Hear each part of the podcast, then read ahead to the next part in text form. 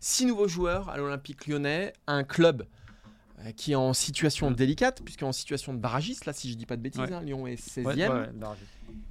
Et Lyon n'est pas loin d'être le club le moins accueillant pour les recrues. On sait que le vestiaire est très compliqué à intégrer du côté de Lyon, avec des Lyonnais pur jus bah, qui font assez peu de place finalement euh, aux recrues. Hier, euh, jeudi, on a eu euh, Frédéric Guerra, qui est un, agent euh, historique de l'Olympique lyonnais, de Grenier, d'Umtiti, euh, il a été de Ben Arfa aussi, qui nous disait un mercato divers doit être un mercato Hiring for your small business? If you're not looking for professionals on LinkedIn, you're looking in the wrong place. That's like looking for your car keys in a fish tank. LinkedIn helps you hire professionals you can't find anywhere else, even those who aren't actively searching for a new job but might be open to the perfect role. In a given month, over 70% of LinkedIn users don't even visit other leading job sites. So start looking in the right place. With LinkedIn, you can hire professionals like a professional. Post your free job on linkedin.com/people slash people today. de retouche. Là, on change tout alors qu'il n'y a qu'un match par semaine. C'est ridicule.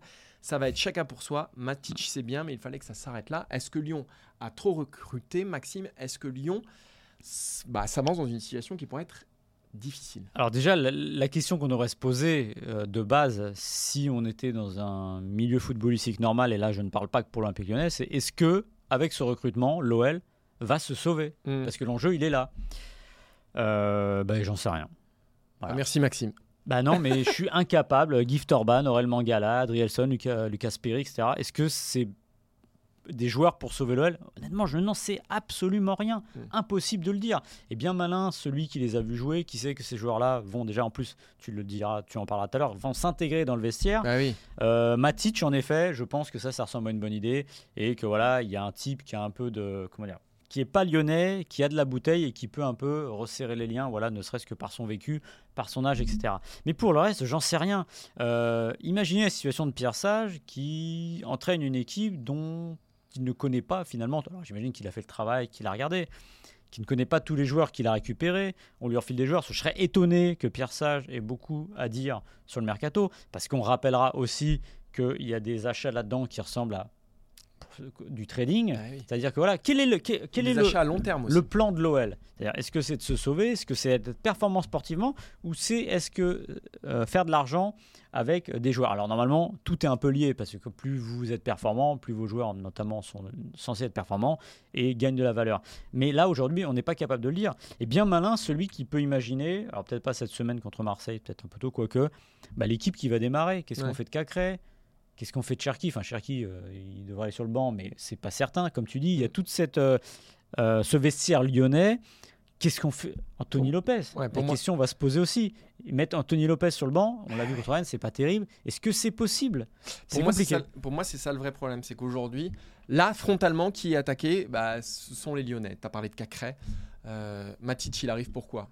Pour remplacer Tolisso. Orban, il vient pourquoi? Pour concurrencer la casette. Perry, il vient pourquoi? Pour concurrencer Lopez. Ce sont eux qui tiennent le vestiaire. Il y avait Ben Rama aussi, qui va Mm. peut-être finalement arriver, on ne sait pas trop encore, mais pour concurrencer Cherki.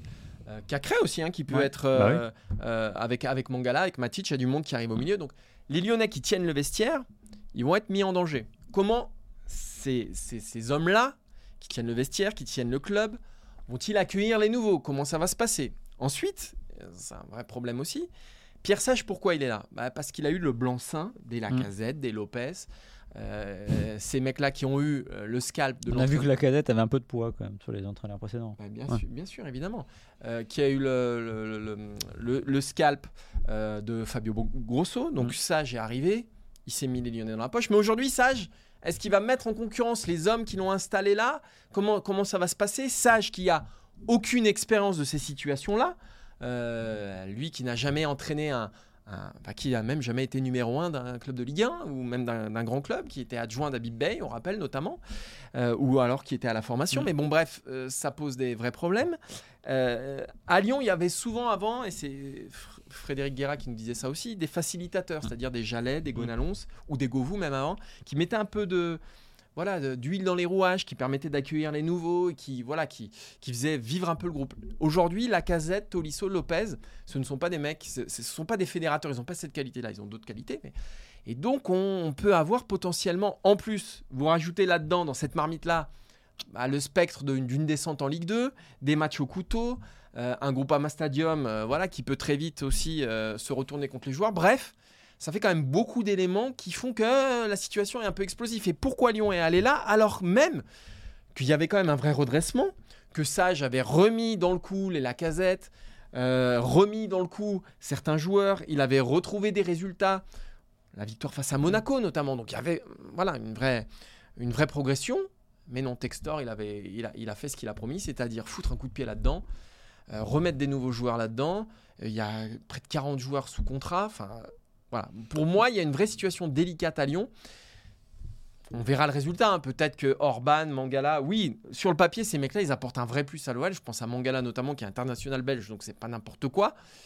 Mais une équipe, c'est pas les meilleures individualités. hein. Une équipe, c'est il faut faire monter une mayonnaise. Et là, bon courage à Pierre Sage pour faire monter la mayonnaise. Et on parlait de Vitinha tout à l'heure avec l'OM. Là, Mangala, ça va être plus de 30 millions au final. Oui. Si c'est Ouais. levé, l'achat. Mais bon, quand vous payez un prépayant de 11 ouais. millions, Ah oui, c'est pas pour le a priori, c'est pas pour euh, 15 matchs. voilà. Euh, on pourrait aussi parler de la DNCG qui avait accordé une petite, euh, une petite souplesse. Ouais. Et là, c'est plus une souplesse, c'est un grand écart. Là, euh, 50 millions de dépenses. Bon, bon, voilà, en fait, la, la DNCG. Et après, elle va dire bah oui, mais ça va pas, il n'y a plus d'argent. Enfin, il n'y a Et- rien qui va. Et il est très- je termine là-dessus, il est Ouais. très anachronique ce mercato parce que.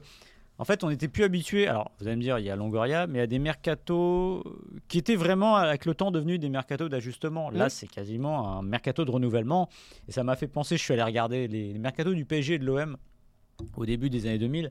Alors, j'ai retrouvé le PSG avec un mercato, quand même, je vous dis les noms. En plus, vous les connaissez. La différence, c'est que vous connaissez les joueurs euh, que je vais vous citer en hiver. Pas Vampeta, je suis Van pas sûr Peta. connaissait à l'époque où il arrive. Ah si, il Si. de l'Inter. Ah, si, si, Ah oui. Mais- Vampeta, De Lucas, Didier Domi, Mikel Madar, Mikel Arteta, Pochettino. Ça, c'est que les arrivées. C'est pas mal. Alors les départs, Dalmat, El, El Karkouri, Pesley, Ouais, Hiro, Aboyel. C'est ça, voilà. Et l'OM, j'ai un Olembe, Dalmat, Lamine Sacco, Cyril Chapuis, Dimas, Torizzi, Voilà. Alfonso, Oh. Rivera et Alfonso, le Bar- ce- qui venait, je crois, de l'Espagnol Barcelone. Il n'y a pas que des bons Et c'était sous Bernard Tapie, euh, directeur sportif. Voilà. Et en fait, ce que ça dit, c'est que ces mercatos à l'époque, et il y en avait un autre de l'OM au moment où ça avait un peu explosé euh, après la défaite à Saint-Etienne, 99.